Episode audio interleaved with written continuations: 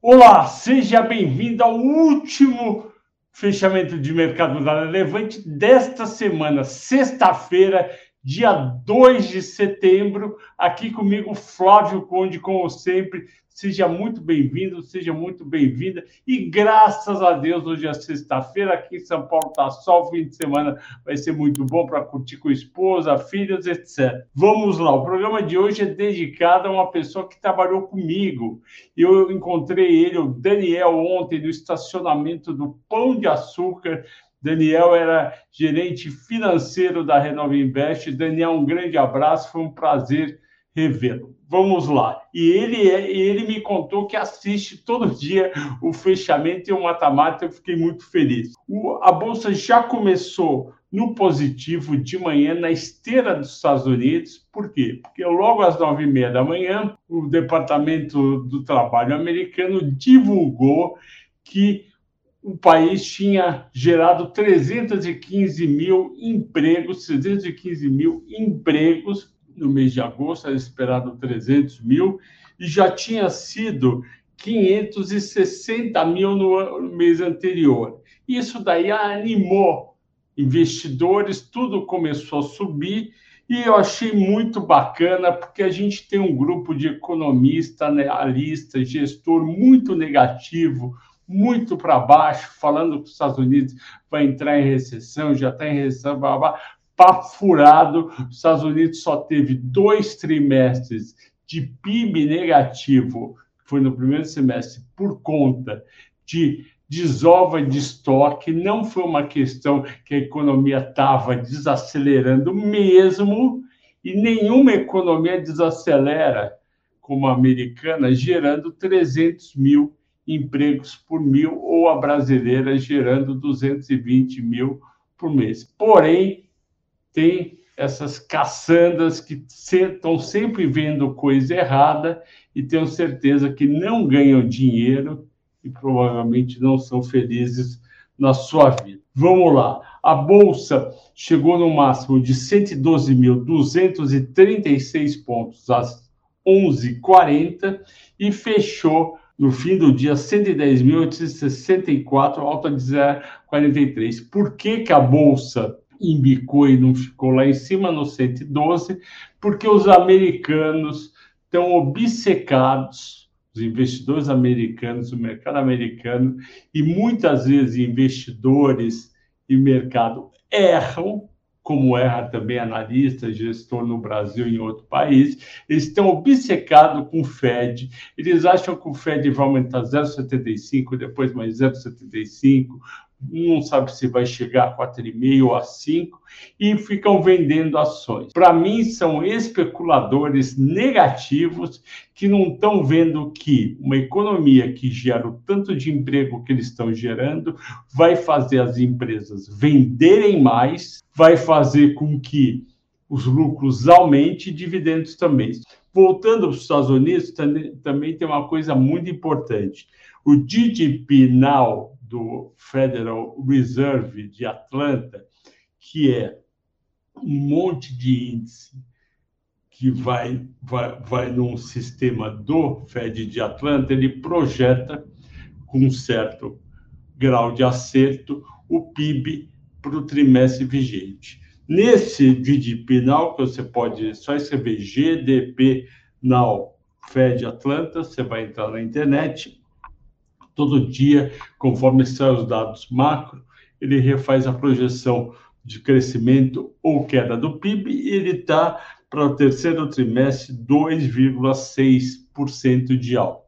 Portanto, o primeiro trimestre, quando o PIB, PIB caiu, acho que 1,6 o primeiro, 1,5 no segundo, foi um ponto fora da curva e não uma recessão como os pessimistas de plantão Pessimismo só vale a pena para vender notícia em jornal e site.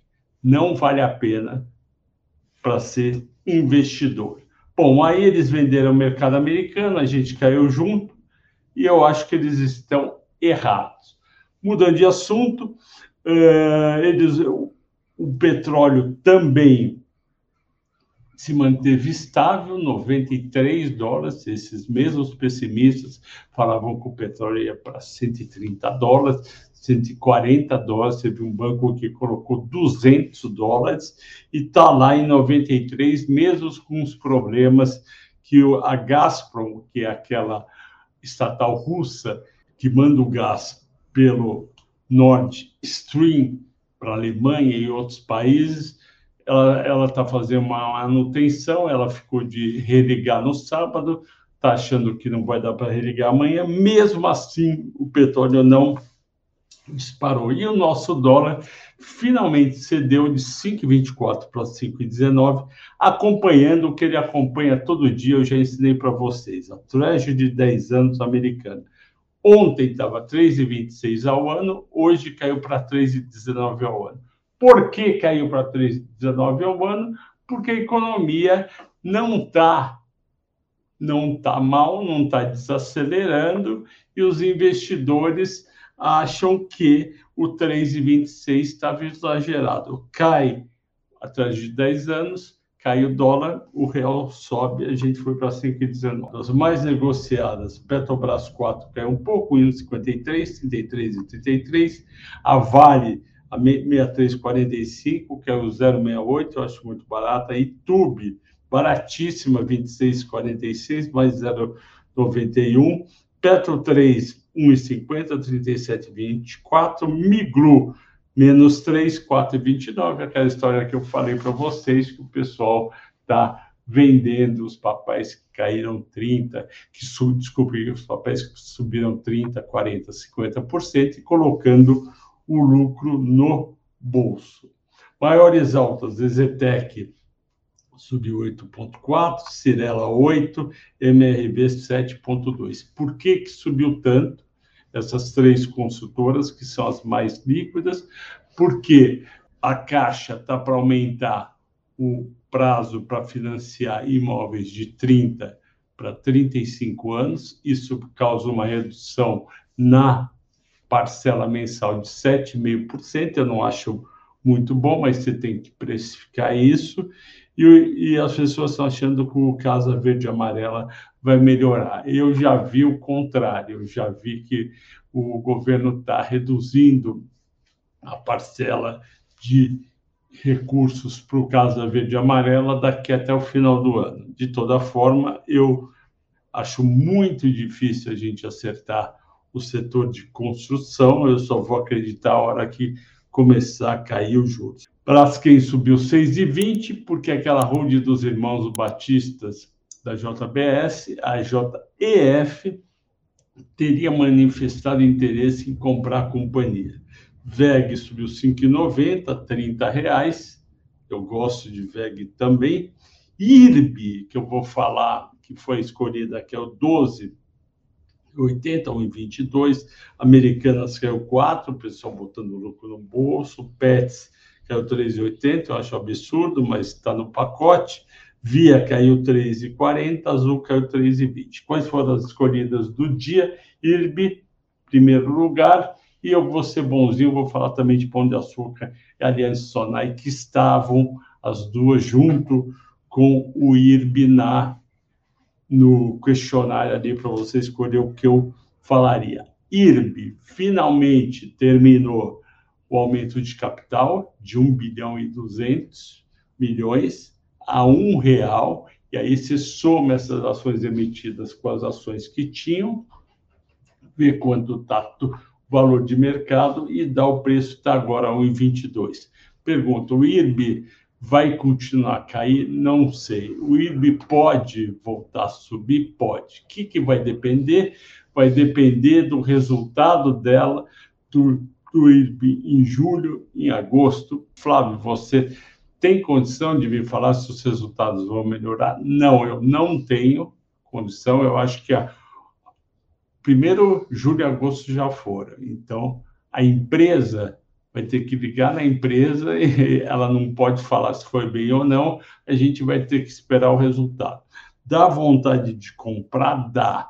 Só que o mercado custou muito de operar contra o IRB e tem muita gente cética ainda. Então, eu não arriscaria dinheiro novo no IRB. O pão de açúcar, que estava entre as maiores altas, não nas cinco, mas nas dez, o pão de açúcar tem a, pro, a potencial volta que eu sempre achei que ia acontecer do Abílio Diniz. Eu dei uma entrevista na UOL e no broadcast hoje. O Abílio Diniz vendeu ações que ele tinha do Pão de Açúcar na faixa dos 100 reais, de 80 a 100 reais. Na época era a soma de açaí e Pão de Açúcar.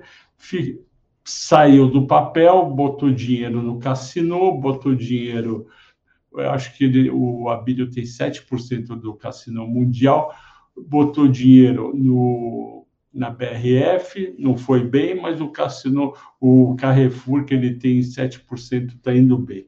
Eu não vejo nenhum problema em ele comprar o pão de açúcar e continuar com 7% do Carrefour. É conflito de interesse? Teoricamente, sim, mas pode ser até um passo para eles se juntarem no Brasil e ter uma empresa só, Carrefour, é, Carrefour, Big e Pão de Açúcar. Acho que isso pode acontecer. As ações do Pão de Açúcar estão muito baratas, a valor de mercado 5,5 bi, tem uma dívida de 4,5 bi, vai dar um valor total de 11 bi. Eu sei que os resultados estão muito ruins, mas eu do Pão de Açúcar, mas eu sei também que ninguém entende mais do que o Abílio Diniz de Pão de Açúcar e ele poderia sim é, fazer um belo turnaround. E eu não tenho prova, mas a impressão que eu tenho é que a administração do o Cassino largou, o Cassino que está com problema é, financeiro na Europa, largou o Pão de Açúcar aqui no Brasil, e vocês sabem que qualquer empresa que é largada pelo dono fica morrendo de fome. Ele pode vender o grupo Êxito, ele pode vender 34% da Cenova. Eu tenho as ações do Pão de Açúcar, as ações do Pão de Açúcar também estão eh, em séries da Levante, que eu cuido, e se eu fosse você, eu assinava hoje a série melhores ações e você vai entender melhor sobre pão de açúcar. Aliás, eu já fiz mata-mata de pão de açúcar e você vai entender. Aliança que vale a pena ter. Aliança Sonai anunciou a venda de dois shoppings, vai entrar em uns 170 milhões, está de graça as ações da Sonai, é 70% do valor de a 70% do valor patrimonial, enquanto está 160 Iguatemi, 220 eh, Multiplan. Essa é outra ação que tem que ter na carteira Aliança Sonai. Ok, pessoal? Agradeço a todos pela audiência, pela paciência, ótimo final de semana. E amanhã, às 14 horas, não esqueça, entre no YouTube, no canal da Levante, do YouTube, e assista o mata-mata da Gerdau com a Uzi Minas, repasse para os seus amigos e conhecidos o link do WhatsApp. Vamos fazer. Está muito bem feito, dá para enxergar aqui a capa do Mata-Mata. Está muito bem feito, eu adorei fazer, eu gosto muito das duas empresas, mas você vai ter que assistir todo o vídeo para entender. É hora de comprar ações da Uzi Minas e da Gerdau ou não? Ponto de interrogação. Te vejo amanhã no Mata-Mata às 14 horas. Ótimo fim de semana, até segunda.